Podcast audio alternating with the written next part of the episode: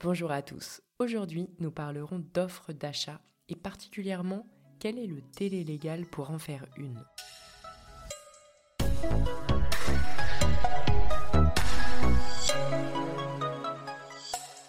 Vous souhaitez vendre un bien immobilier, vous savez quel montant proposer aux acheteurs, vous y avez bien réfléchi? Sachez alors que lorsque vous recevez sa proposition, vous disposez d'un délai de 5 à 10 jours pour formuler une réponse, positive ou négative. Et bien évidemment, l'acheteur doit faire sa proposition de manière formelle, à travers une offre d'achat. Qu'est-ce donc?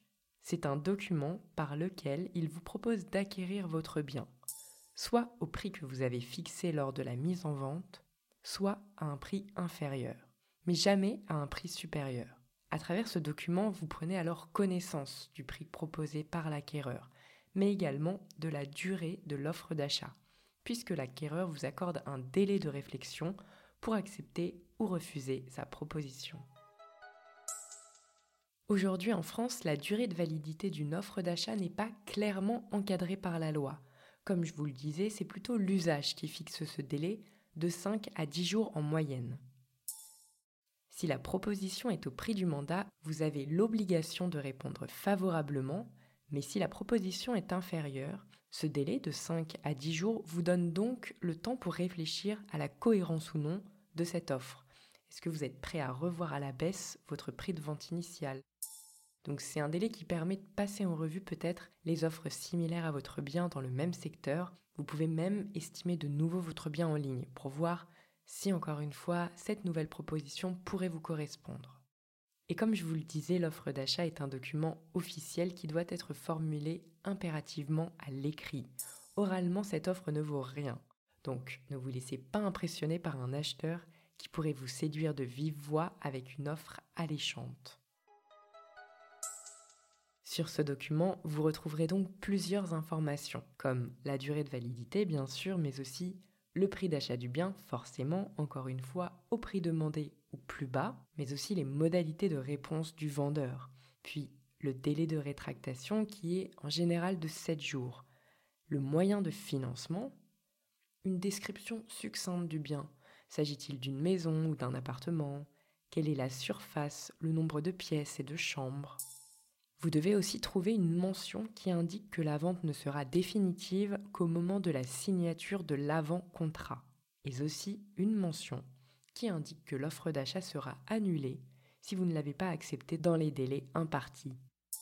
Il se peut également que l'offre d'achat contienne des clauses suspensives. Elles donnent à l'acquéreur la possibilité d'annuler la vente dans une ou plusieurs situations données, comme par exemple un refus de la banque pour accorder un prêt immobilier, car bien évidemment sans ce prêt impossible d'acquérir le bien.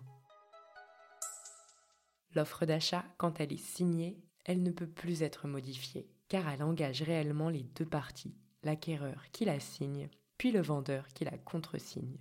Donc, une fois que vous avez contresigné cette offre, vous ne pouvez plus y ajouter de mention particulière et vous ne pouvez plus répondre aux offres et aux sollicitations d'autres acquéreurs, même si certains vous proposent un prix d'achat plus élevé. C'est un engagement et vous devez mener la vente à son terme avec l'acquéreur concerné. Par contre, vous ne pouvez pas demander une somme d'argent à l'acheteur à cette étape de la procédure. C'est complètement interdit. Ce n'est qu'à la signature du compromis de vente que le premier versement aura lieu.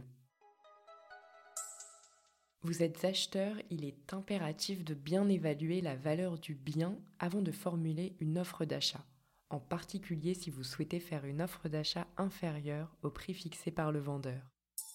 Faites une proposition juste, correcte et dotez-vous d'arguments pour justifier une demande de prix inférieure. La première chose à faire est de se renseigner sur le marché immobilier de la ville et du quartier, comparer des offres similaires, utiliser aussi des outils d'estimation en ligne et pensez à recueillir l'avis et les conseils de votre agent immobilier. Il connaît mieux que personne l'état du marché, les atouts et les points faibles du logement et peut donc avoir du poids dans la négociation.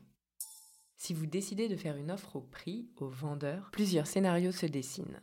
Si la vente est confiée à un professionnel de l'immobilier et que le mandat contient une clause qui indique que le vendeur doit accepter une offre au prix, celle-ci est donc acceptée de plein droit. Mais parfois, il existe des cas pour lesquels le mandat de vente ne suffit pas à engager le vendeur par défaut. Il peut donc refuser une offre au prix. C'est parfois le cas lorsqu'il doute de la solidité financière d'un acquéreur. Donc en conclusion, si le vendeur reçoit plusieurs offres au prix, on peut considérer que par défaut le premier offrant est prioritaire, mais bien sûr toujours au regard de sa situation financière et de la solidité de son projet. Si vous avez aimé cet épisode, n'hésitez surtout pas à le partager autour de vous. C'était l'immobilier décrypté par Se Loger.